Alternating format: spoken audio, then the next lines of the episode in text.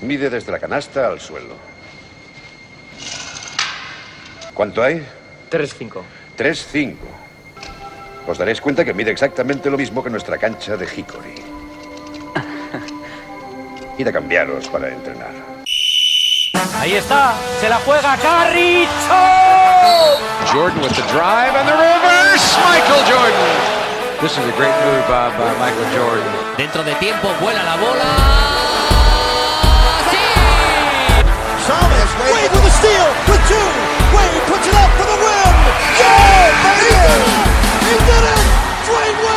Hola y bienvenidos otra semana más a Zona 305. Soy David de Foro y como siempre me acompañan el hombre que susurra a los Jacobos, Sergio Pérez. Hola a todos, ¿qué tal? A su derecha el hombre que susurra a las redes, Alberto Rodríguez. Buenas tardes, ¿cómo estamos? Y para acabar, el hombre que susurra a los rusos para que le abran la cabeza a Sergio Pérez, Jacobo Fernández Pacheco. Hola David, hola a todos menos a Sergio Pérez.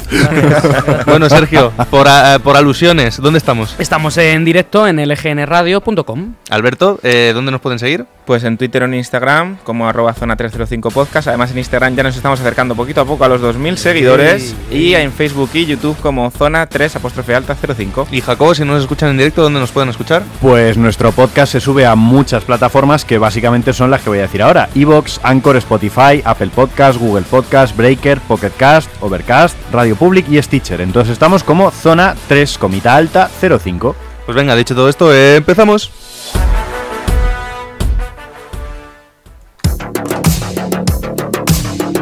Y empezamos en casa. Empezamos con ACB porque es que estamos en medio de toda la movida. Eso de lo es. gordo. Empezaron anoche los playoffs. ¿Queréis, si quieres empezamos por los partidos de anoche, si quieres comentar Adelante, algo. adelante, ¿eh? Empezamos por el Vasconia, que Tecniconta dio la sorpresa, ganando en Vitoria, 91-81. Eh, gran partido de quién si no, Está no coye.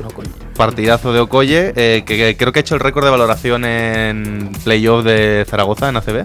Puede ser, es que Zaragoza es un equipo histórico, pero tampoco ha tenido muchos años en playoff, o sea que. puede- Claro, ha hecho 28 de valoración. eh, probablemente es a lo mejor desde que es Liga Endesa. eh, Me, me extraña que sea el récord histórico 28 puntos. Sí, Pero bueno, de todos modos, 28 de valoración, numerazos, 22 puntos, 7 rebotes.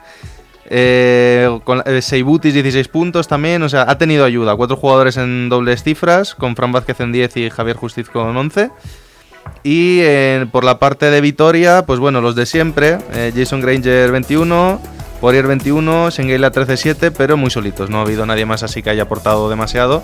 Y Tecniconta, pues dando la sorpresa en el primer partido. Yo creo que fue sobre todo en, en cuestión de dureza, el, el Zaragoza estuvo, estuvo a la altura en el partido. Defendieron muy duro, no, no pararon de apretar el acelerador durante todo el partido atrás, que era donde les hacía, donde les hacía falta. Y en realidad, aunque sí que es cierto que en el Vasconia los habituales fueron los que hicieron números, quien de verdad estuvo intenso todo el partido fue Poirier. Y yo creo que me, me sorprendió muy gratamente el Zaragoza. Los veo capaces de llevarse la eliminatoria. Y lo bueno de esta eliminatoria es que es a tres partidos, o sea, es que mm, ya lo tienen. Claro, el siguiente ya tienen la bola de partido en casa. Efectivamente, que eso es lo importante, ¿no? En estos primeros partidos. Entonces, muy buen papel, dominaron prácticamente todo el encuentro.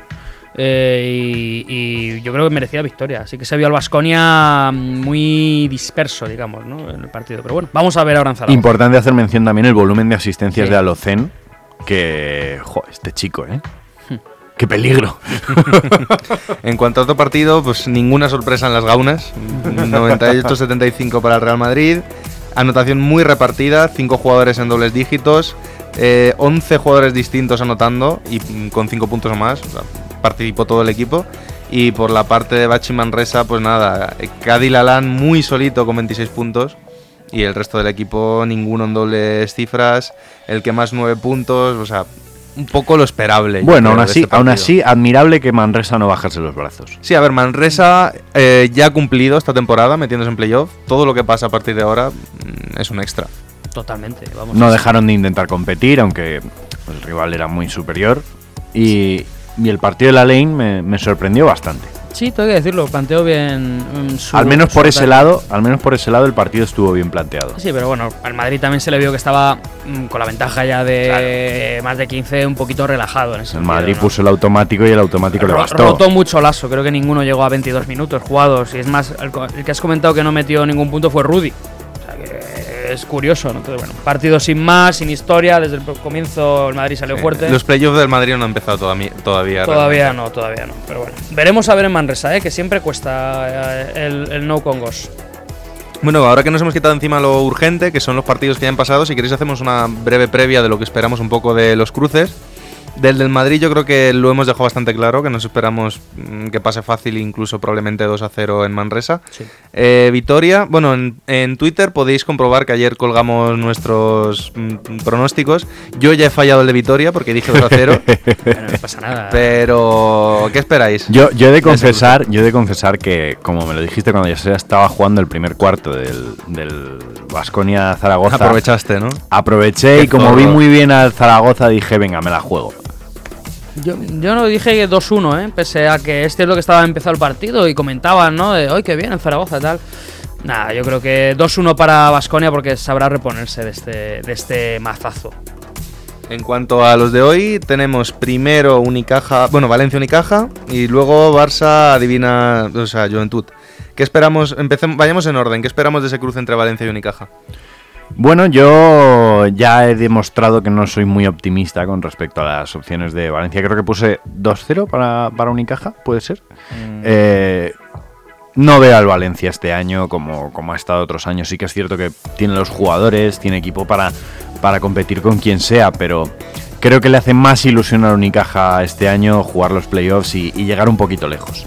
Sobre todo porque uf, no sé si la sensación cuando veo jugar a Valencia es en general de, cansancio. Noto una plantilla cansada, así que yo un 2-0, 2-1 para Unicaja. Coincido con Jacobo, creo que Unicaja tiene un papel que desempeñar muy importante. El hecho de que Valencia ya tenga asegurada la plaza en Euroliga y que le da igual cómo quede, hace que, bueno, no que vaya a salir relajado y que tenga la temporada hecha, pero creo que Unicaja sí que tendrá más ganas, ¿no? Por su papel en Eurocup. Y sí que veo a, a- ambos equipos robando, digamos, el factor cancha. Ganando Unicaja hoy en Valencia, ganando Valencia en Málaga y, el último, el tercero, que lo gane Unicaja. Pero vamos, igualdad máxima, es que es echar una moneda al aire. Pero yo sí que he apostado por Valencia. Creo que mm, el hecho de haber levantado ya un título esta temporada, quieras que no te da cierta relajación. Que puede ir por el lado negativo, como habéis dicho vosotros, o por el lado positivo de tener menos presión y decir mm, todo lo que saquemos de salir hacia adelante y avanzar más rondas, eso que nos llevamos. Es un equipo con jugadores que ya están, ya han ganado títulos, que tienen experiencia en estas lides, entonces por eso me he decantado por un 2 a 1 también, como decís, moneda al aire, sería muy igualada, pero yo sí me he decantado por Valencia. Y he visto que somos más de uno los que damos la sorpresa en el cruce de Barça con Juventud. Yo personalmente he dado a Juventud ganando 2 a 1 por el simple hecho de que el Barcelona me parece que llega ya con la lengua fuera hasta final de temporada. Y creo que Juventud, con el subidón anímico además del MVP de la Provítola, que luego lo comentaremos brevemente, me parece que llega en el momento perfecto para darle el susto al Barcelona. Sí, se ha ido quedando como sin efectivos, ¿no? No es que estén lesionados, pero da esa sensación. Se les ha mojado la pólvora un poquito. Ha dolido mucho la eliminación contra el EFES, yo creo. Mm, Yo creo que en su momento con el 1-1 lo vieron ya hecho y ha sido un, un mazazo, vamos, un palo tremendo.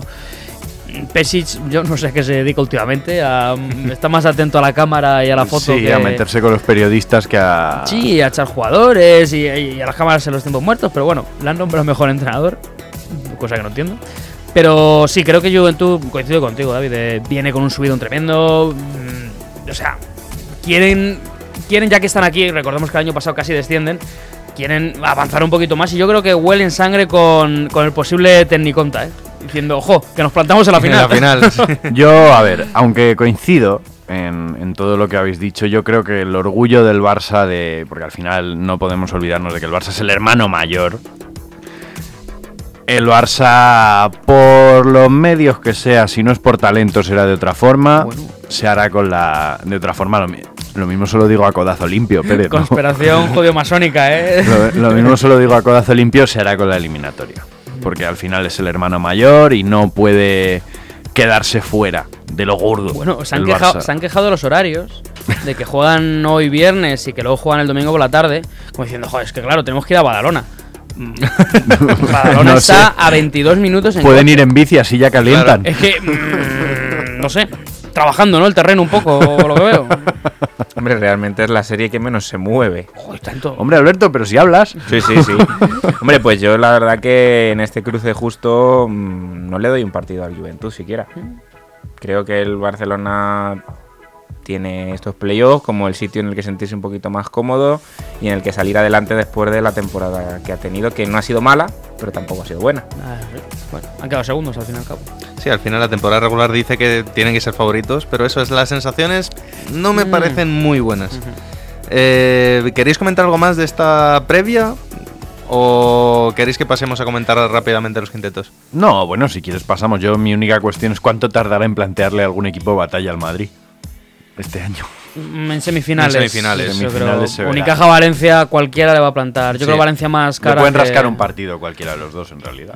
O, o dos, no lo sé. A ver, depende mucho de cómo llegue el Madrid. Depende siempre, casi en este caso, del Madrid. Bueno, en cuanto al quinteto, eh, ya hemos hablado de la Provítola, que también es MVP, eh, Facu Campazzo, Stano Koye, Bojan Dubljevic y Tavares. Ma- no es malo, ¿eh? No, no mal quinteto, ¿no? ¿Alguna sorpresa? ¿Alguien que creéis que debería estar en ese primer quinteto? Mm, sorpresa relativa de, de Sengelia por la lesión. Hablábamos al principio de temporada, eh, en programas anteriores, que le veíamos como muy favorito al MVP, pero claro, la lesión que tuvo, que le tuvo tres meses parado, la ha dejado muy atrás. Por lo Pero es que demás, es cierto que hay quien dice que su valoración es demasiado alta para dejarlo fuera del quinteto. Pero claro, ¿qué hacemos con esos tres meses que no ha competido? Hombre, también es cierto, eh, ha jugado 20 cuántos de 34 partidos. Pues Que no, es, sinceramente no, que no es un el dato a jugador mano. que no es un jugador que solo ha jugado 15 con una valoración muy alta, ¿no? Ha jugado el mínimo para entrar en todas las estadísticas. Quiero decir, Ya. eso, esto era algo que argumentaba eh, Sitafa Sabané en la retransmisión del, del partido del Vasconia y del Zaragoza. Y, y estoy de acuerdo. Al final sí que es cierto que a lo mejor no para estar en el MVP primer quinteto, pero ha hecho lo mínimo. por eso va a está, estar ahí. Por eso está en el segundo. Claro. Pero bueno, yo creo muy merecido. Koye ha hecho un temporadón. Vamos, cualquier equipo de Euroliga yo creo que estará ahora detrás suyo. Es un jugador que ha salido como una auténtica moto en todos los partidos. Totalmente, la Provítola que vamos a contar de la, de la Provítola. Y luego yo creo que, que el resto de los dos madridistas mm, Era de esperar. Era de esperar, sobre todo por el nivel de Tavares defensivo. Y luego sí que es cierto que Dublevich, ahí a la chita callando, ¿no? Ahí con sin hacer ruido en Valencia, eh, pues es cierto que ha hecho un temporadón. Lo que pasa es que Valencia este año, es, por eso muchos yo creo que no le damos eh, favorito ni que pase a las eliminatorias. Está como muy, muy tapado. Yo, Bueno, es que de hecho el mismo La Provítola en la Resistencia est- estuvo en una entrevista hace poco y dijo que como equipo no votaron a Dublevich para MVP porque no les convenía, porque querían que lo ganase La Provítola y se ve que el equipo había considerado que Dublevich era el gran favorito para quitárselo a La ser, Provítola. Sí, eh, Dublevich es una gran temporada. El problema es lo que decimos, que es que el equipo, el equipo, el equipo, da una sensación. A mí me da sensación de que no de que se arrastran por la pista, porque tampoco es eso, pero que no tienen la misma chispa y energía de otros años el Valencia. Y a lo mejor eso ha podido pesar.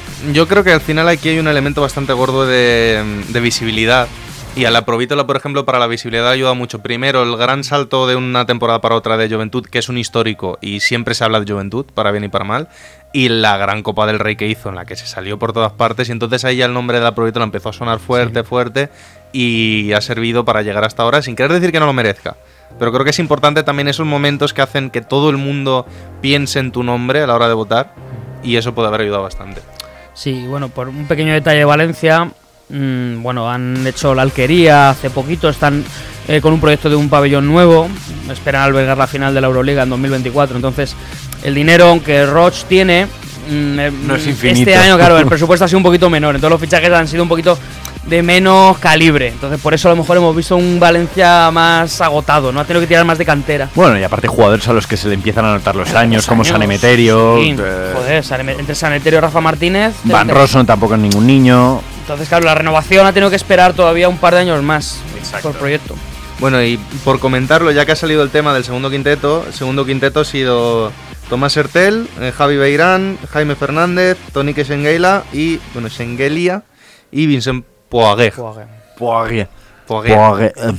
Aquí, algún, ¿alguna queja o también estamos de acuerdo con, con Yo, este? yo quería plantear, que es una cosa que comentaste tú, Jacobo, eh, ¿hasta qué punto pueden cambiar estos quintetos? Porque la Liga Andesa todavía sigue con el tema de base, escolta, alero. De posiciones clásicas. sí. Exactamente. Eh, ¿Cómo cambiaría a lo mejor? ¿Cambiarían estos quintetos si no fueran tan fijos, si tuvieran otras posibilidades? Si podías meter dos Bueno, pero hasta, Han dos sido un poco- aleros? hasta cierto punto, porque por ejemplo en el primer quinteto sí que hay dos bases. Han sido un O sea, poquito, eso iba a decir, que han sido un poquito más indulgentes porque la Provítola sí es base, pero de aquella manera. Eh, por eso lo digo, sobre todo. Han sido un poquito más indulgentes, pero yo sí que creo que, que, es- que hay un poquito de poca laxitud, que se siguen, siguen estando muy No sé, yo, centrados en la idea de las posiciones yo creo que la única posición clásica que de verdad se respeta a tope es el pivot. Y creo que realmente, tal como se juega en ACB, sí que te salen dos pivots que los tienes que Sí, meter eso en eso mejor sí. quinteto. Entonces yo en ese sentido no me parece que haya ningún problema O con sea, que se pero quede no, gente no- no fuera crees por las que, posiciones. que- mi, mi pregunta es más si afecta o no a Al el tema de votaciones, y claro. segundo quinteto. Yo creo que no. ¿Tú crees que no? A mí me da la impresión que no. Lo que sí que es verdad que se podría debatir es si Schengelia consideras que ha jugado lo suficiente como para estar en el segundo quinteto por números, entonces podrías considerar que también ha jugado lo suficiente para estar en el primer El quinteto. quinteto se queda fuera Randolph, por ejemplo, que ha hecho un temporadón. No, bueno, es que es Probablemente uno de los temporadones más sólidos desde que está en el Madrid. Sin Randall. ninguna duda. Es que no, no hay más. Pero bueno, yo, yo creo que es muy justo. Los que están, Ertel ha hecho muy buena temporada, con muchos altibajos, pero los, es que los altos han sido muy buenos. Eh, Jaime Fernández, que vamos a hablar, se ha deshinchado un poquito, se ha lesionado también. Sí, bueno, pero al final es el factor cansancio. Es que no es lo mismo estar a ese nivel cuando juegas en un Barça, en un Madrid, que cuando juegas en un Unicaja, que depende más de ti, más cansancio, más minutos. Luego yo creo que bueno, el premio a Beirán es un premio sobre todo a la temporada de Tenerife, que aunque se ha quedado fuera, llevaban ya un par de años muy buenos. No, y él individualmente Sí, ha ha estado hecho un buen bien. año. ¿Para qué vamos a engañarnos? Y luego los dos pivos de Basconia totalmente merecidos, sobre todo Poirier. Vamos. Sobre todo porque han sido el referente Sí, sí. de su Entonces, equipo este año. Yo ninguna queja, no se me ocurre ninguno así que digas este escándalo que se ha quedado fuera. Me parece muy justo. Bueno, pues si queréis lo dejamos aquí, nos vamos con el jugador misterioso y luego ya nos vamos a Estados Unidos. Vamos.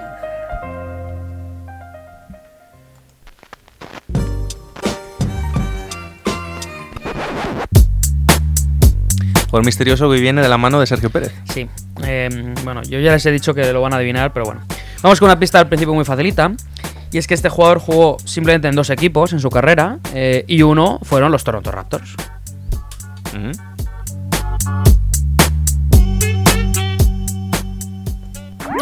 Síguenos en redes. Estamos en Twitter e Instagram como arroba zona 305 podcast. Zona 305. Únete al equipo.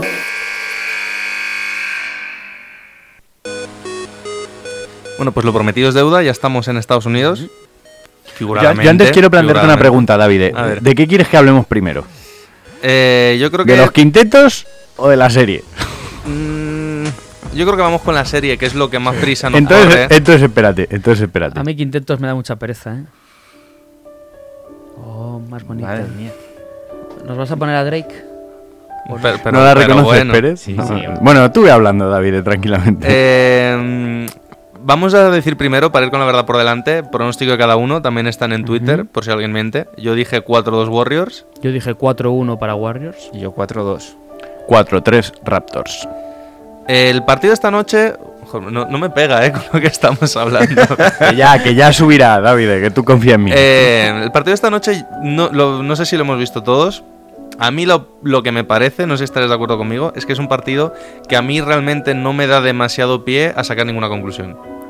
Porque es un partido bastante extraño en el que el Kawhi no ha jugado bien, pero los jugadores de apoyo se han salido.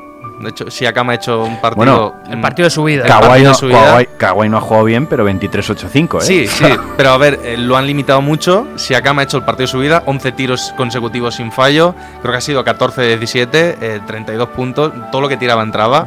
Eh, Van Vliet también ha tirado mierdas que de repente tocaban el tablero en caída y entraban. O sea, les entraba todo. Los Warriors han jugado muy mal. A que la música va pegando más. Los Warriors han jugado muy mal. Y aún así han estado metidos en el partido hasta el final. Pero al mismo tiempo, todos los errores, todos los puntos débiles de Warriors que se hablaba de que podían hacerles daño, son los puntos débiles que les, han hecho daño. Entonces, claro, a mí per- personalmente me resulta complicado decir, eh, ¿les han hecho daño en todo lo que les pueden hacer daño y se va a replicar en todos los partidos?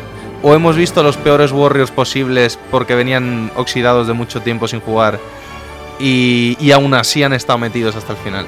¿Vosotros cómo habéis visto este primer partido? Yo la primera conclusión que he sacado, no he visto el partido, he, he cogido el resumen, ¿vale? El resumen amplio, eh, más las estadísticas, y creo que saliendo de Clay Thompson, de Stephen Curry y de Draymond Green, que Draymond Green, bueno, sí ha hecho un triple doble, pero ahí justito. In the limit. Exactamente, para que no se diga nada de él.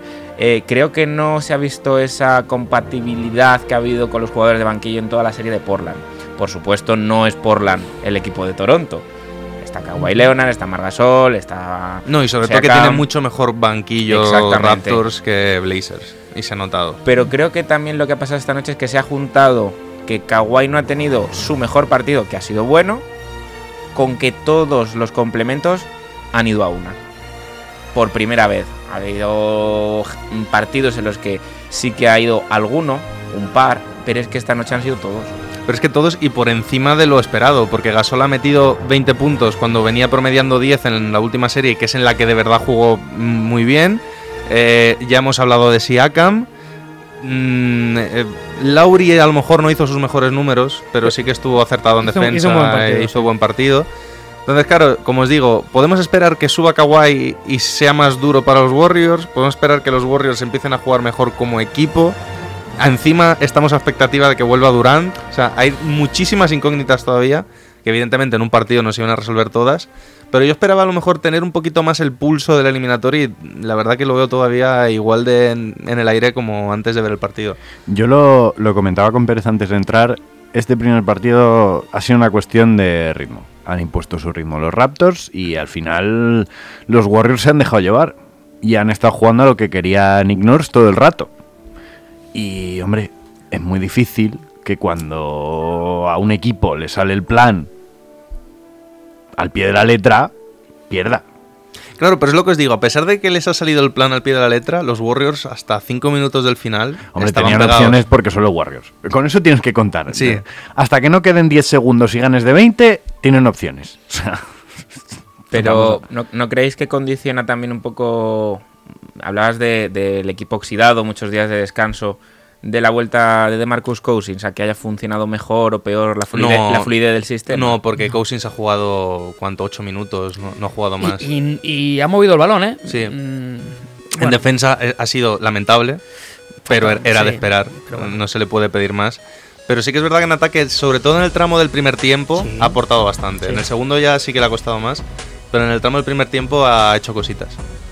Bueno, mm, varios factores. Primero, el primer punto para Nurs. Le ha ganado la partida a Kerr. Porque habláis de Leonard, pero es que es el partido que ha planteado los Warriors. O sea, Kerr ha planteado un 2 contra 1 continuo con muchas ayudas a Kawhi Leonard. Entonces, hemos visto muchos tiros liberados, por par- sobre todo al principio del partido. El que se vea los primeros 5 minutos, verá que es que Mark tiraba solo, mm, Danny Green solo, Lowry solo.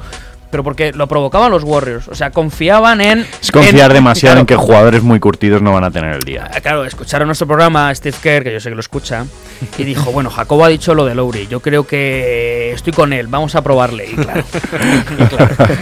Pero coincido en lo del ritmo, sí, eh, no- por eso digo que Nurs ganó la partida en este caso. Kerr hará, hará mm, ajustes, factor Durán, pues cómo no va a ser un factor. Bueno, y que Iguodala igual no va a llegar al segundo partido. Igual no otro llega. factor muy Mm. importante. Súper importante, muy importante. Siakam supo leer muy bien el ataque, sobre todo las transiciones. El juego de transición de, de Raptors fue tremendo. Mm, Les, les, gan- les ganó la partida por todos los lados en ese sentido. Mm, Vimos un buen rebote ofensivo por parte de Warriors, que le mantuvo mucho estos, estos curritos, ¿no? Los McKinney, los Looney, que son todos estos que no están ni drafteados, hicieron lo que realmente tienen que hacer, que es coger rebotes, tirar triples, ser duros en defensa. Dejarse la piel. Claro, pero necesitas. Este equipo está diseñado para que los, los cinco picos anotadores sean de tus cinco All-Stars. No cuentas con dos, porque de Marcus Cousins no le puedo contar todavía. Los otros tres han respondido, más o menos. Pero está dentro de los planes. O sea, el problema fue más la defensa, lo veo yo. Yo creo que funcionó muy bien por parte del- de Nick Nurse y en general de los Raptors el, el 2 contra 1 a Curry en cuanto pasa a la línea del centro Sí. del campo, algo que a los Blazers los reventó, porque cada vez que lo hacían el pick and roll de Curry con Draymond Green funcionaba como un tiro. Ayer Margasol lo leyó de manera espectacular, tocó todos los balones que pasaban por ahí, tocaban la mano de Margasol, le robó dos o tres balones a Curry. Y la verdad que le hizo un daño impresionante. Habrá que ver si son capaces de mantenerlo toda la serie, si Kerr será capaz de ajustarlo o qué pasará ahí. Pero yo creo que una de las grandes claves del partido ha sido esa arma que parecía imparable en las series anteriores. que Toronto ha sido muy capaz de, de tenerlo. Y hay una lectura que he leído varias veces últimamente en internet que dice que los Warriors mm, nunca se han enfrentado a una defensa tan fuerte como estos Raptors en las finales, pero puede que cualquier ataque de Cleveland fuese mejor que el ataque de estos Raptors. Son diferentes. Entonces hay que ver un poco qué les hace más daño. Yo creo que es más fácil que les haga daño esta defensa, desde luego, que un ataque muy Hombre, espectacular. al final es la máxima que nos han enseñado a todos desde pequeñitos. Los partidos se ganan desde atrás. Y que a los Warriors, a ver quién mete más puntos, no les vas a ganar. Exacto. Y aún- Es- y aún esa es así otra les han máxima encajado- universal. Han encajado Warriors 118. Sí, ¿no? 118. Joder, es que es una barbaridad. Eh, lo que decíamos de Mark, es que no es lo mismo que un tío te haga el 2 contra 1 como es Margasol que Nurkic. Ahí es donde se nota los galones. Claro, pero Nurkic no estaba en la eliminatoria de Eh, bueno, perdón, este Canter, que sí, mejor bueno, me lo pones. sí, peor todavía. Mm, o sea, Canter es peor defensor. Lo leyeron bien, vamos a ver, porque no jugó con Small Ball en ningún momento. Mm, aspecto interesante para mí, sobre todo los minutos en los que coincidían Siakam y Vaca, yo creo que sí que podía haber tirado un poquito de ello. Vamos a ver cómo responde Kerr a esto y Durán si vuelve, claro. A lo mejor no crees que puede haber tenido que ver el hecho de que Gasol estuviese de dulce y que no se atreviese a meter un small ball porque Gasol podría haber hecho mucho daño. Sí, jugaron bastante bien al poste. Con Siakam, con él, Ibaka no tanto. mm, puede ser un factor, pero creo que han demostrado que el, el- el small ball les ha venido Sí. mucho mejor durante estos años, ¿no? Que jugar a, bueno, es que nos tienen un tío grande, pues vamos a, a trabajarle, ¿no? A cambios, cambios, cambios, cambios, cambios.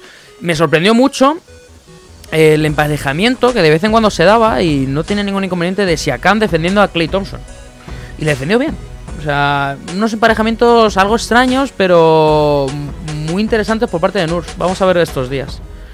Sí, está, veremos a ver. Yo de todos modos, los Warriors llevan desde que está Steve Kerr siempre han ganado por lo menos un partido fuera de casa en playoff. O sea que, a ver, queda mucha serie. Sí, también es cierto digo, que es la primera vez que juegan fuera, Sí. eh, sin factor cancha, primera vez que pierden el primer partido. Llevan nueve días descansando, que, normalmente el equipo Sí, lleva está, tiempo- está siendo una serie de muchas primeras veces. Sí. Sí, Para muchas cosas. Sí, eh, la primera vez que tanta gente le quiere partir la cara a Drake también. Yo creo que no, ¿eh? De momento, pues, estando aquí en Toronto. Hombre, en Toronto sí. Yo digo en general en lo que es Estados Unidos. Sí, eso sí, eso sí. No depende, los fans de Rihanna no cuentan. ¿Me, me vas a permitir que entre un momento por conocer tu opinión? Porque a ellos dos ya les he pregu- preguntado antes de entrar a favor o en contra de Drake. Yo en contra. O sea que dos a dos, perfecto. Yo, eh, me parece me parece bien lo de los fans Locos. calientes, pero creo que a Drake le dan demasiada cancha. O sea, no puede ser que un, tío de la banda le ponga las manos encima al entrenador. Mm. Porque es, es cuestión de expulsión. Si no es un tío famoso, Pero ese es tío lo están echando. Pero vale, Sí. yo en ese debate lo que digo es que ese es el límite. Ya. Claro. Le haces que lo cumpla, pero el resto es publicidad. Yo, sí, mira, no te digo que no, pero ya cuando empieza a tocar a gente me parece que ya se está pasando. coincido. Mira, me voy a retractar. Decía yo que Drake sí, pero. Lo hace para dejarme Con- solo. con Es tal de mentira, dejarle es a mentira, solo, no se retracta. Lo hace para dejarme Drake solo. No, y, y que le expulsen del pabellón a poder ser, ¿eh? Vamos. y- Con la charanga, y ¿no? prohibida la entrada de por vida. Que se vaya al botellón de allí de Toronto y ya está. Bueno, si queréis comentar algo más de esta serie, yo creo que previa no hace falta, ya se ha jugado un partido, ya hemos hablado de ese partido, creo que hacer previa es un poquito absurdo a estas alturas. Mm, ya hemos comentado un poco las claves, esa defensa, esos tíos tan largos que molestan tanto el movimiento de balón de Warriors, el ataque de Warriors y decisivo si vuelve a tiempo Durant. La rotación de, por ya dar un, un matiz final de Toronto, sorprendente con Mako, que lleva, no estaba jugando. Mm, vamos a ver cómo lo manejan los cansancios y, y si se adaptan bien a, a lo que quieren jugar. Porque para lo que quiere jugar Toronto hay que estar concentrado los 48 minutos. ¿eh? Bueno, pues nos vamos con los quintetos, como pedía Jacobo. No, no, Eh, yo- el fondo ya está. Yo era por hacer la broma. Vamos, vamos, primer quinteto. Eh, Stephen Curry, James Harden, Paul George, eh, Giannis Antetokounmpo y Nikola Jokic. ¡Qué sorpresa! Aquí cero sorpresas y una polémica entre nuestros dos polémicos residentes. De más de tres horas. No hay polémica. No hay polémica. Yo reconozco que, que Jokic merecía estar en ese quinteto por encima de Embiid.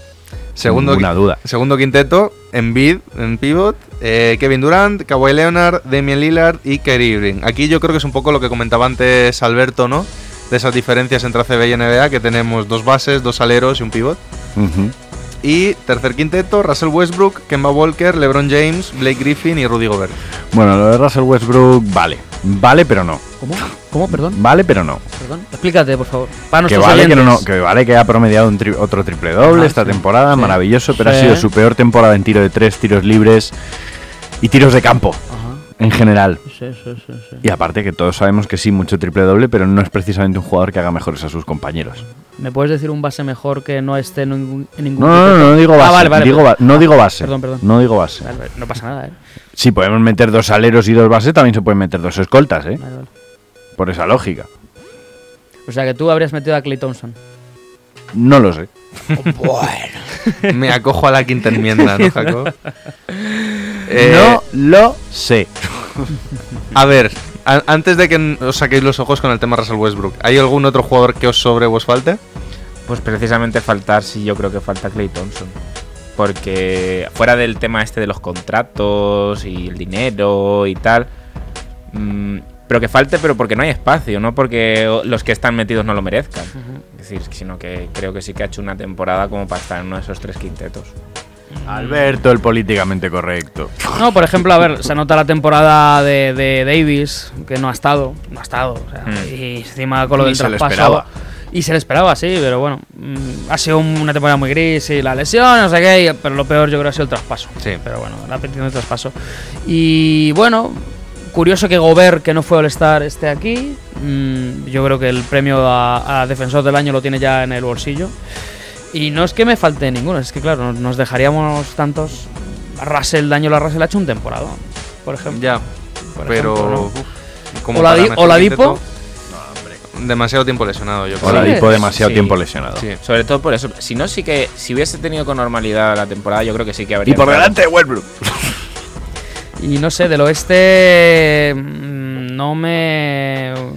Es curioso que menos eh, Giannis, Sí, todo el primer quinteto sea del oeste. es del oeste, ¿no? Eso dice mucho del oeste y poco del este. Y encima mm, ni ha llegado a las finales de la NBA. Pero va- eso ha pasado alguna vez también con LeBron James, ¿no? Sí. En anteriores años. Sí, hombre, era el eh, único LeBron jugador era el del- único jugador del exacto. este y luego el resto era generalmente del oeste. Lo que sí que es verdad que luego, pues ya a la baja, sí que es cierto que en el segundo quinteto hay tres del este y dos del oeste. Y en el tercer quinteto lo mismo. No, perdón, en el tercer quinteto tres del oeste y dos del este. O sea, el segundo y tercer quinteto sí que se iguala, pero el primero El primero sí, sí. mucho este, mucho este, cosa que al final se entiende. Siempre se habla de que el oeste es donde están todas las estrellas ahora mismo. Pero yo creo que de momento han sido más entretenidos los playoffs del este, incluso. Qui- quizá a lo mejor alguien más de Filadelfia. No, yo creo que no. No. Simmons ha tenido un año muy gris. que- Jimmy Butler no ha más sido que tan, yo tan, creo que tan de, bueno. de Filadelfia, y me vas a perdonar, Jacobo, nos enamoramos más de los nombres de lo que ha sido realmente el rendimiento de Del la equipo, temporada ¿no? de sin Sixers. ninguna duda. Sin porque ninguna dices, duda. Buah, es que qué equipazo tal, ya bueno, pero es que han hecho las mismas victorias que el año pasado, Ujú. prácticamente. Y han sido eliminados en el mismo sitio que el año pasado con un equipo, sí, En- con más en- nombres, pero... En realidad, el tema de Filadelfia de este año, la, la gran novedad era tener eso, un jugador como Jimmy Butler, que se supone que es un closer, un tío que te cierra los partidos y que la última bola se la juega él. A lo, ya, a lo- a lo cual yo te ya, respondí pero ya. que hay que tener la última Claro, bola hay que o tener la tener última el bola. partido más o menos y, eso fue la, y eso fue la serie, tener la última bola. Bueno, Toronto 1-0 en las finales, habiendo estado a punto de caer en semis de conferencia eh, por ese tiro sobre la bocina de, de Kawhi. Eh, ya que estamos con este tema y por cerrar un poco, ¿queréis que hagamos un repasito rápido de qué nos esperamos de, de los premios de final de temporada? Sí, Hicimos nuestros pronósticos al principio, ahora que ya está más cerquita, a ver más o menos qué pensamos que va a pasar. De MVP creo que me imagino que estamos en general de acuerdo en que todo in- parece indicar que se lo va a acabar llevando ante Tocumpo. No. Se va a llevar Harden. ¿Tú crees que se va a Yo llevar creo que Harden? Yo creo que sí. Yo viendo quién vota, que votan los periodistas y viendo lo que casi todos los periodistas hablan de Antetokounmpo ya como MVP Impectore, Y que han creo sido que bastante duros con Harden. yo creo que se lo va a acabar cosas. llegando ante Tocumpo. Sí que es cierto que la temporada de Harden a nivel estadístico es algo lo nunca visto.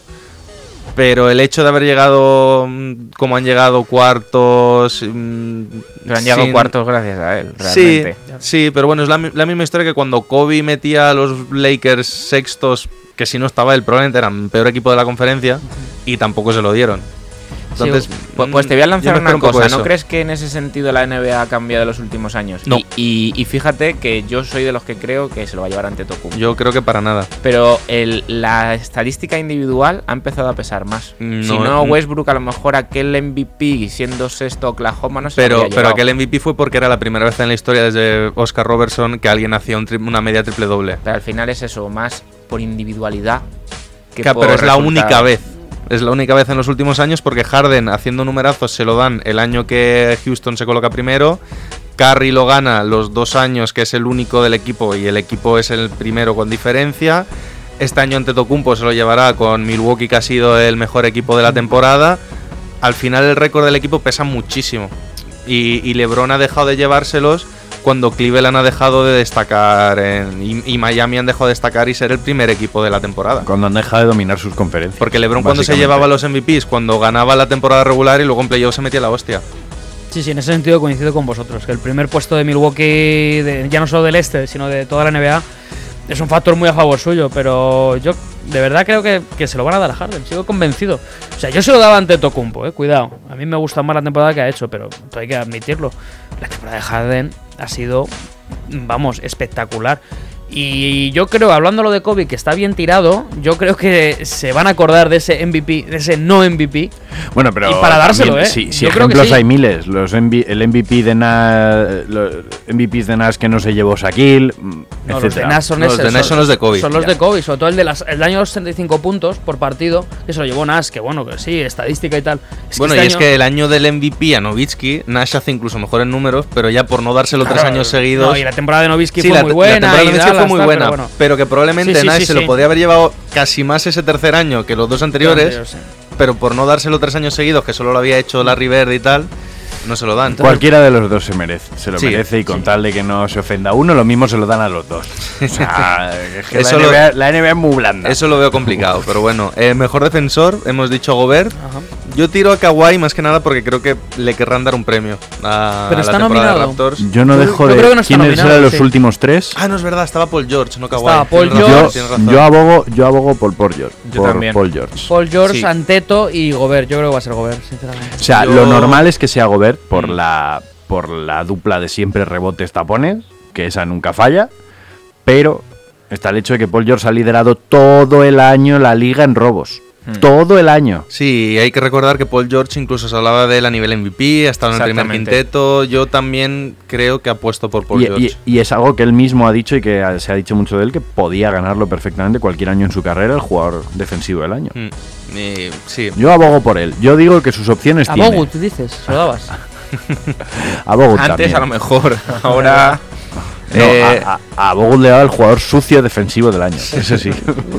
¡Pachulia! Jugador más mejorado. mm, Está Hay muy duda, fresco ¿eh? lo de Siakam. Pero hay duda, ¿eh? Pero lo de, de Angelo también creo que es destacable. Tal vez de Angelo el año pasado ya estaba a un nivel más alto. Fue, mientras que fue Siakam- bueno, fue All-Star. No, All-Star no fue. No fue, pero estuvo, estuvo muy arriba. Y Siakam Sí. este año ha pegado un salto tremendo. Sea el que sea, va a ser merecido. Sí, yo eso, creo. sí, eso seguro, eso seguro. Eh, entrenador del año, yo creo que se lo va a llevar Baden-Holzer. Mm, O Mike Malone. No es mala opción. De hecho, Yo- te- de, yo hecho te diría- de hecho, que sé, que lo, sé lo que vas a decir. Si Giannis gana el MVP, el Coach of the Year es para los Nuggets. No. Y, si- Ah, bueno, sí, perdón, y perdón, si perdón. Houston al final saca a James Harden como MVP, Probablemente se lo lleve a Holzer. Sí, Pero es que las votaciones bueno, De todas hechas, formas, es yo, que- yo, yo caigo más del lado de Mike Malone por el tema de que se le quiere mucho en la liga. A pesar Sí, de que a mí es un entrenador que Y- ni- no me cae especialmente bien. Y pero- Baden-Holzer ya lo ha ganado, que eso muchas Claro. veces pesa también, que les gusta dar el premio a alguien que no lo haya ganado todavía. Y Nuggets el año pasado no entró en playoff. Y este año ha quedado segundo. Sí, sí. Y, y- y- y- que casi primero, digo. O sea que. Sí, yo creo que Malone va a ser el, el fa- el favorito. Rookie del año, Yo creo que no hay ni que plantear la pregunta, ¿eh? Vamos a dejarnos de tonterías ya. De Vamos verdad. a dejarnos de tonterías. ¿De verdad pensáis, o sea, yo creo que lo ganará Doncic, pero no creéis, de verdad lo deis 100% seguro que lo ganará Sí, Doncic? porque si el récord del equipo importa para el MVP, tiene que importar para esto y Dallas ha tenido una temporada decente durante un tramo del año. ¿Qué voy a decir? Claro. ¿Qué voy O sea, a decir? yo- creo que ya, es no es, un- ya no es que Doncic haya mantenido el nivel, es que su equipo ha tenido una temporada decente dentro de que no han entrado en playoff, que no han sido especialmente tal, pero bueno, han tenido una temporada decente. Pues yo creo que va a ser un un asco. premio más competido de lo que parece. Yo creo que también. Pero quizá la diferencia es lo que acaban de decir. Dallas sí que empezó la temporada tratando de competir. Luego el récord de Atlanta se ha maquillado un poco porque Trey Young ha empezado a tener mejores prestaciones y tal, pero ya en un momento en el que ya pues estaba todo perdido. ¿Sabes? Que no ha habido un momento que digamos que hayan competido por algo.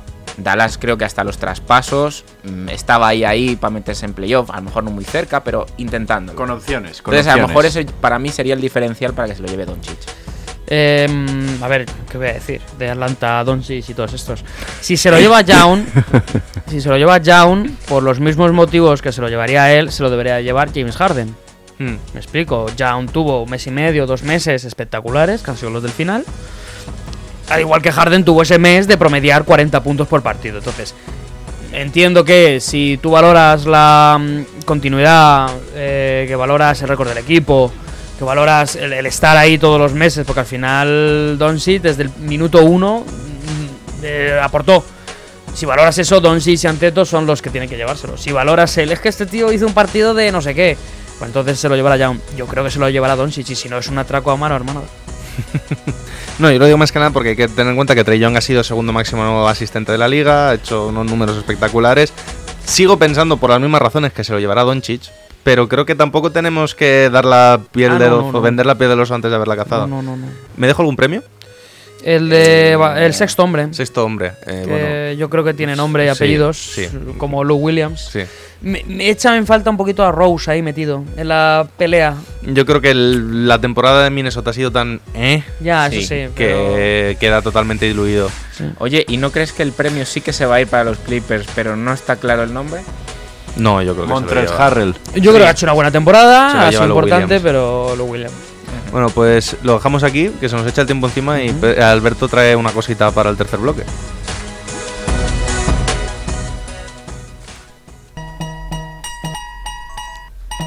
A ver, Pérez, segunda pista. Bueno, eh, este jugador, eh, recordemos que jugó en dos equipos, eh, de los cuales, solo en dos, y de los cuales uno era Toronto, eh, fue top 5 de uno de los drafts más famosos de la historia.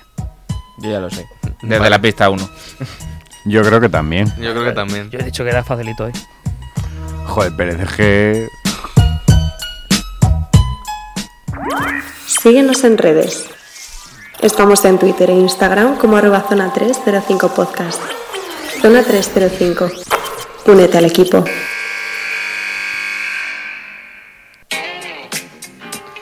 Yo antes de darle paso a Alberto, sigo esperándome que nos trolee Pérez de alguna manera y que, que acabe siendo Yo creo que no, ¿eh? Yo- Yo creo que lo tengo claro. Ya se lo he dicho que hoy no me complica la vida.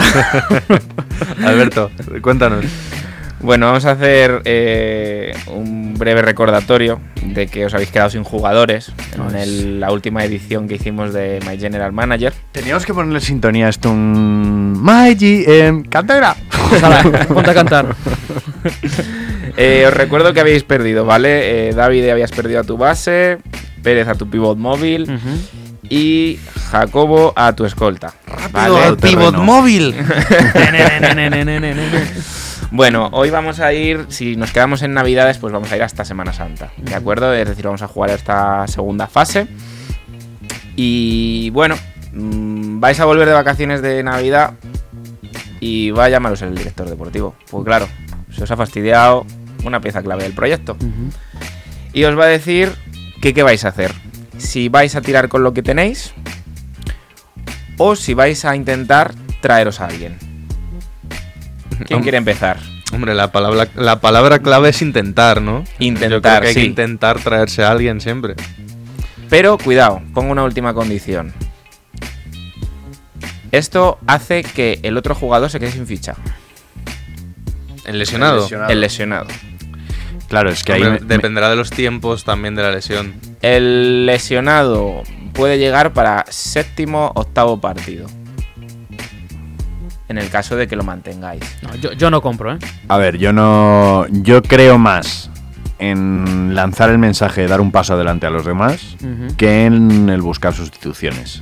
Hombre, si hay que Al cortar final- al jugador, sí, porque además la imagen que creas es muy mala. De. Pero recuerdo que vuestro equipo tiene que entrar en playoff. Y son competitivos. La idea es que sean competitivos, pero aún así, de- desde un punto de vista de la química, Claro. traerte a alguien es más peligroso. Siempre puedes tirar del. Bueno, en mi caso era ca- cadete, tirar un infantil que sea más o menos. Claro, tal, subir a gente que no te obliga a dejar sin ficha a nadie, No. ¿sabes? Pero, uf, yo no, yo para nada traería a alguien. Yo damos un paso adelante y, y el- la lesionada en mi caso a dar palmas. Pues, pues muy mal, porque ninguno teníais cerrado vuestras fichas y os habéis creído que os quedabais sin fichar. ¿Pero esto qué es? ¿Esto O qué es? Esto es qué troleo. es? ¿Esto?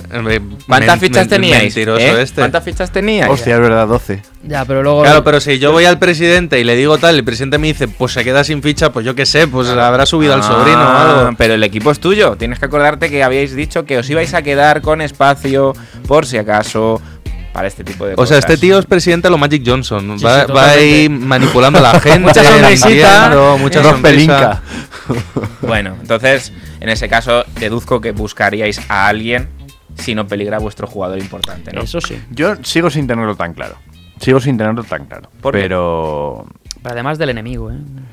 por, por, el, por la cuestión que te digo, es que nunca sabes, trayendo a alguien, si- cuando tú consigues una determinada cohesión, ese alguien o se integra bien, que, que suele- es lo normal, tampoco estoy diciendo que tal, pero también puede ser una granada en el vestuario, En tu equipo seguro. porque es femenino. Es que, claro, en mi equipo la- el, el factor... lo que pasa es que Jacobo va a hacer scouting en, las- en las canchas de Soto del Real. Ahí, Entonces, claro. ahí está. No, es que en mi equipo los vestuarios femeninos son más complicados, entonces el factor química es más delicado en ese sentido. Que es que si las chicas no la tragan a quien venga, no hay nada que Ah, hacer. que vas a fichar en Venga. Mira, mira, te voy a... Para, pa, para, Te corto el micrófono y ya está. Ala, tomar por culo. Esto ya no, no Vale. lo consiento. Seguimos. A Bogut por en venga, Oye, ¿no? buena pareja de Bogut y en Venga. En el caso de que hayáis fichado a este jugador o jugadora, ¿creéis, justo en lo que ha dicho Jacobo, va a ir en la línea ascendente? Es decir, he cogido un jugador o una jugadora que me va a permitir mantener mi nivel a- para poder llegar a playoff. Ahora que estoy ya en el séptimo, octavo partido para intentar meterme, ¿va a subir mis prestaciones o va a chocar con el resto del equipo, con que vuelva un referente? Eh, ¿Me va a hacer subir o me va a hacer chocarme? Depende de la gestión. Si empiezas mm, despacito, dándole pequeños minutos, metiéndole los sistemas, puede encajar bien. Otra cosa es, por- porque sería un error llegar al primer partido y sacarle titular y 30 minutos. Tengamos en cuenta que es un jugador importante, o sea, que tiene Sí, que, pero- que va a dar ese plus Viene para a llegar. suplir una referencia, por eso digo yo que el tema es complicado. Sí, pero el mensaje que das, sobre todo al- en mi caso al pivo suplente, es mm, no vales para nada. Porque necesito fichar a alguien para, para quitarte encima los minutos. Entonces ya tengo un jugador hundido, eso puedo hacer una mala química, además. Yo lo metería poquito a poco, poquito a poco. Si necesito tirar de él, tiro de él, pero creo que no es un inconveniente, a lo mejor aunque sea perder un partido, ese primer partido, por darle más confianza a, en mi caso, el pivo suplente, a ese que tiene que dar ese paso adelante, que estoy de acuerdo con Jacobo, que hay que darlo y todos tienen que darlo. Yo iría poquito a poco. Sobre todo porque nunca sabes las sorpresas que te puede dar un jugador cuando da un paso adelante. Sí, eh, hay muchas sorpresas. es que de- lo mismo ni, ni dices, joder, y tenía esto todo el rato y no me he dado cuenta. Yo eso lo he visto este año. Se me fue el, digamos, pivot además titular y el suplente sobre todo al principio de temporada dio un paso adelante, sobre todo por minutos. Bueno, y Luego lo- he intentado matarles 10 veces, por lo menos, pero... pero lo- los mismos Warriors no se entienden sin eso. Ejé. Eh, Draymond Green era el suplente de David Lee, se le lesiona David Lee, sale Draymond Green y de repente dicen, hostia, ¿y, y este? Eh, ¿Y este que hace aquí? Que lo teníamos ahí de, de florero. Vale. Eh, Le estamos dejando muy frío. Pensaba sí. que nos íbamos a matar aquí No. Bueno, no, tranquilos. No, ya no mataros, pero sí que a lo mejor que me contáis un poquito más cómo vais a cuadrar todo esto, pero no pasa nada. Eh, como os digo, ya vuelve ese jugador clave. Entonces consideráis que como habéis ido po- poco a poco introduciendo a este jugador referencia, eh, todo va a más o menos ir cuadrándose, ¿no? Sí. Vale. Hombre, nadie te va a decir, no, mi equipo se va a la mierda porque no sé gestionarlo. Claro. Vale, pero es que si habéis hecho eso, quiere decir que vuestro jugador 12, que no habéis mencionado en ningún momento, con lo cual yo lo puedo aprovechar, que es el alma del equipo, se sale de la rotación. Y entráis en playoff, y quién se queda fuera. El 11. No, no es una opción. O el 12, o el 12, O el nuevo. o el nuevo. O el 12 el nuevo. Eh, adiós al 12. O sea, el- el- digamos el que hace Mira, piña. yo digo, si es el alma del equipo, No sería el 12. no, no tienes de qué preocuparte. No tienes de qué preocuparte. Mm. Porque va a venir al partido, va a venir a animar y va a estar el primero en el banco o te inventas una ficha de delegado para que esté. Pero si es el alma del equipo no es un problema. Sí, no, y eso, si es, el, si es el jugador 12 y es el alma del equipo, pero es el jugador 12 que no ve pista, mm, me va a ayudar igual. O incluso a lo mejor hasta más desde otro rol, de hablarlo con él, de mira, tu rol va a ser este. Agita la toalla. Y, y no tienes ni que preocuparte de que a lo mejor entras y tal, te quiero para esto, No, para de entrenador adjunto prácticamente. Muy bien tirada, porque a priori mm, ya somos buenos entrenadores todos y le hemos dicho a ese jugador 12, oye, mira, los minutos son los que son a principio de temporada, ¿eh? Claro, Entonces, claro. Él no es que lleve jugando muchos y de repente no lo entienda. Es una jugadora, un jugador que ya asume Claro, que a priori que ya- no va a jugar mucho. Lo que pasa es que, bueno, le joderá y todo eso, pero como es el alma del equipo y tú, como buen entrenador, le has hecho ver que, mira, hemos llegado a este tío y no sé qué, y es muy bueno, cuanto más lejos lleguemos, más esto lo recordarás, lo que sea. Como ya se lo explica eso, él lo ha entendido, y si no lo ha entendido, a tomar por... Y, Si no ha entendido, ahí está la puerta. eh, eh, ficha Y a- y a- 13. y- Y no devolvemos la cuota. y al, y al ser el eje central, digamos, de la química, un poquillo Sí. de gestión de ese vestuario, ¿no creéis que tendríais un poco, tampoco voy a poner en esa tesitura, ¿no? De problema con el resto del equipo? Sí, que sí. le defienda esa postura de, oye, no, estaba ver, jugando yo- mucho, yo pero... Creo, yo creo que no, porque es que si jugaba uno o dos minutos por partido, Ponle ni- cinco. ningún, Vale, com- cinco. bueno, Ponle pero cinco. ningún compañero se va a rasgar las vestiduras porque deje de jugar esos cinco minutos. Yo ahí es donde quería generar Porque ese además, debate. si somos, si somos un equipo A de, ver, si somos un equipo de playoff, un jugador que juega cinco minutos, que es el, entendemos, el peor de la rotación a nivel de juego, en los partidos importantes de todo modo no iba a jugar, porque De- es imposible en un A ver, partido importante. el único caso, 12. el único caso en el que puedes tener un problema por dejar fuera a tu decimosegundo jugador es que la diferencia entre él y el, y el décimo primero sea de, Pena. de un minuto, dos minutos. Es decir, que sean jugadores que están más o menos en las mismas condiciones, que se llevan bien entre ellos y que el otro se esté mosqueando porque, coño, es que lo que le ha pasado a este me puede pasar a mí. Claro, y si, y si pasa eso, al 11 no lo podemos echar porque parece que es sobrino del presidente, por lo que ha dicho Alberto, y eso ya no es culpa nuestra. Claro, o sea, Claro, claro, claro, claro. Pero todo es gestionarlo y hablarlo con paciencia, con calma y hacerles ver que si estás ya en una situación de playoff, por mucho que este sea tu mejor amigo y un día te regaló una PlayStation, pues mm, hemos traído un tío muy bueno que nos va a dar, porque se lo haces vendes así, nos va a dar el campeonato. Entonces tienes que hacerle verle, es que te- tiene que entrar. Y además te has hecho muy amigo de él. ¿Va que sí? O sea, que con lo cual, ya no solo para afuera, e intenta ayudarme de fuera, Para afuera lo malo. ¿no? sino que, mm, que me ha gustado, me ha gustado la gestión desde el día uno, ¿no? la gestión desde el día uno es que David nos acaba de dejar locos. Perdón, perdón, perdón. Así echaría yo al jugador número 12. Fuera lo malo, no, no, no. Madre mía. Por tu experiencia, No, ¿verdad? sí. Junto al a final, mí, de al hecho. final estamos hablando de equipos de alto nivel y que todas estas cosas se hablan. Y, y damos por hecho que, lo- que las jugadoras y los jugadores van a tener la madurez para poder entender estas situaciones, que no va a ser el típico equipo en el que el entrenador tiene que ir pidiendo perdón a su vida por tomar una decisión. Cuidado con la palabra madurez, que estamos hablando de cadetes y de juniors. Bueno, pero al ser de alto nivel se les presupone más madurez que a un cadete de pff, federado última categoría. No, y, si- y si no lo entienden, se lo haces entender. Claro. Claro. O sea, eh, Flexiones. No, pero en la vida le va a pasar esto, que ellos creen que son muy guay, muy buenos y no. Entonces hay que hacérselo ver. Vale, eh, llegamos a Semana Santa y os voy a poner deberes muy cortitos. Vale. Vale, que Vale. con eso vamos a empezar lo que Sí. será ya la última parte en el programa que toque. Deberes que como todos los deberes de Semana Santa se quedarán sin hacer. Exactamente. Oye, yo estos los está- hacía, Estos yo los están bien. hacía. Estos están bien. Tenéis que elegir si, si os lleváis a los chavales pues o a la playa, o a la montaña, o a donde queráis.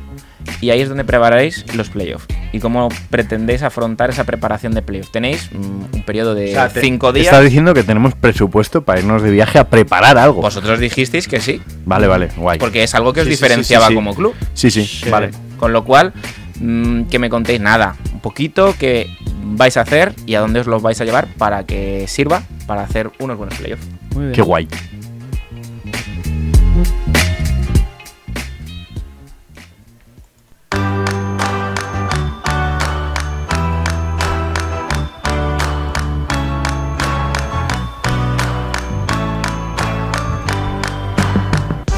Bueno, Pérez, ¿qué? Bueno, voy con la última pista. Es que este jugador ganó dos anillos con el equipo que no es Toronto, obviamente, y que a su vez tiene retirada la camiseta en dicho equipo. Voy a decir. Vaya. A ver, quiero decir Chris Bosh, pero estoy deseando que Pérez me diga no y que sea otro. Yo voy a decir el mismo. Tú fíjate que con la primera pista estaba pensando otro, que también es zurdo, pero ya lo de los anillos ha sido definitivo. Es Chris Bosh. Va a ser Mo Peters. No, no es Chris Bosh. No ¿Ves? es, ¿Ves? Es no que lo es Chris sabía, es que lo sabía. No es Chris Bosh. Y ganó dos anillos. Y Ajá. ganó dos anillos. Sí, sí. Me ha dejado loco. Ni es zurdo. eh, No, no he dicho que sea zurdo no he en ningún dicho- momento. Ah, No vale. dicho que sea zurdo. No he dicho Es que que sea co- zurdo. Bueno, claro, es que antes he hecho el gesto de tirar con la zurda eh, durante el programa. Eh, Espera, que igual te pa' está, troleando, engañarnos. te está troleando para trolearte y luego sí que es Chris Bosh. no, No, no, no, es no Chris es Bosh. Si es que yo lo sabía, si es que lo Sí, sí. conozco yo a este hombre. Sabía que no iba a ser Chris Bosh. Eh, Yo me rindo. Bueno, pues yo no, todavía. ¿no, ¿No ves que Jacob hace un gesto así de que se nos acaba el tiempo? No pasa nada. Está bien. ¿Tú tienes algo? Este es el respeto por el productor. Muy bien. Pues ahora mismo estoy en blanco. El que no era blanco era nuestro jugador, que es eh, Hakim Olajuwon. Qué perro. ya que jugó toda su carrera en Houston, menos el último año que decidió irse a los. Raptors. Ganó dos anillos en los años 94 y 95 con Houston. Tiene el retirado, el retirado obviamente la camiseta allí. Y fue número uno del draft del 84, un draft súper famoso que tenía a Jordan y a Barkley. Qué zorro. Total. Síguenos en redes. Estamos en Twitter e Instagram como arroba zona 305 podcast. Zona 305. Únete al equipo.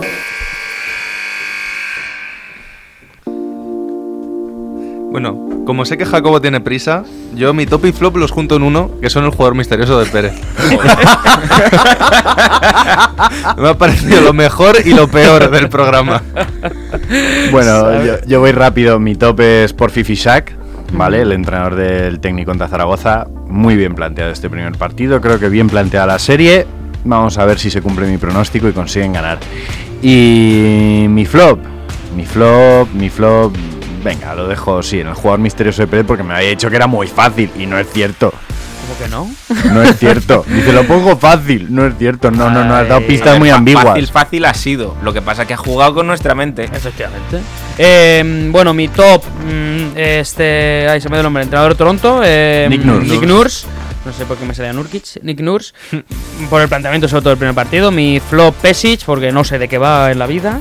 Y de verdad que el Barcelona... Y se- ese no cuenta como un flop, un flop de hace sol. No, porque su objetivo era quedar primero de ACB, no lo consiguió. eh, está muy nervioso y está consiguiendo con su actitud Que vale, hombre, que solo te estaba vacilando. Alberto. Alberto. Yo, como no tengo más que un flop de los de Sale el Sol, pues no lo voy a decir. No, dilo, dilo, tranquilo. No. No digo nada, te lo prometo. No, porque creo que se quede ahí con el Ah, top, vale. que el top somos nosotros. Ojo. Que llevamos ya 30 programas ¡Viva! aquí dando el callo. Y creo que nadie de nosotros Se lo esperaba. se lo esperaba. Yo sí. Eh, yo ¿Por qué no? Porque no. Bueno, pues no, no lo esperábamos. ¿eh? Porque antes te habría sacado los ojos con alguien. Bueno, Yo ahora tengo la despedida. Y os planteo un juego. ojo, Porque las canciones de hoy son cinco. toma ya. Y entonces la vais a elegir vosotros de Luego manera, dice que tiene prisa el de manera totalmente aleatoria. Ponlas todas a la vez. Me tenéis que decir cada uno vuestro número favorito. ¿David? Da igual que sea el 1 o el 5. No, no, no, un número favorito. Un número, el Sí. 24. El 24. Pérez, El 20. el 20. Alberto, El 11. el 11. Toma. Vale, todo eso que nos da 35. Lo dividimos. ¿Cómo va a dar 35 todos juntos y el mío Perdón, 24, el de Alberto perdón, es 11? 55. El de Pérez se olvida de él, no lo quiere. No, no lo quiero ¿El cuál has nunca en esta vida. El 55. 50. Alberto no, Alberto no, que te veo venir. 55. 55 que lo dividimos entre 5 y ¿Pero sale por qué? 11, con lo cual dos veces el 1, con lo cual la, la canción que nos toca es la 2, que es Te voy a cortar. No lo sé. Te voy a cortar. la versión. Porque veníamos hablando, si sale el 22, Sale el la canción 2. 2. Si sale el 55... Eh, las normas las pongo yo, ¿de acuerdo? perfecto, Haz lo que vale, quieras. Vale. dos veces el 1, con lo cual sale la número 2. ¿Es que este el es juego más lamentable de la historia? Sí. que Organizado por Jacobo. la canción Telephone Line, interpretada por Jeff Lynne, en su momento líder de la Electric Light Orchestra. Un Vale, directo mi, que tocó mi top sigue en siendo el- lo de Pérez, pero mi flop ha pasado a ser el juego de Jacobo. en el Bungalow, tocada en el Bungalow Palace, una de las mejores baladas de rock probablemente de los 70 y para todo el mundo. Ahí Pues queda. nada, ahí queda eso. Un saludo. Eh, Hasta la próxima. Hasta luego.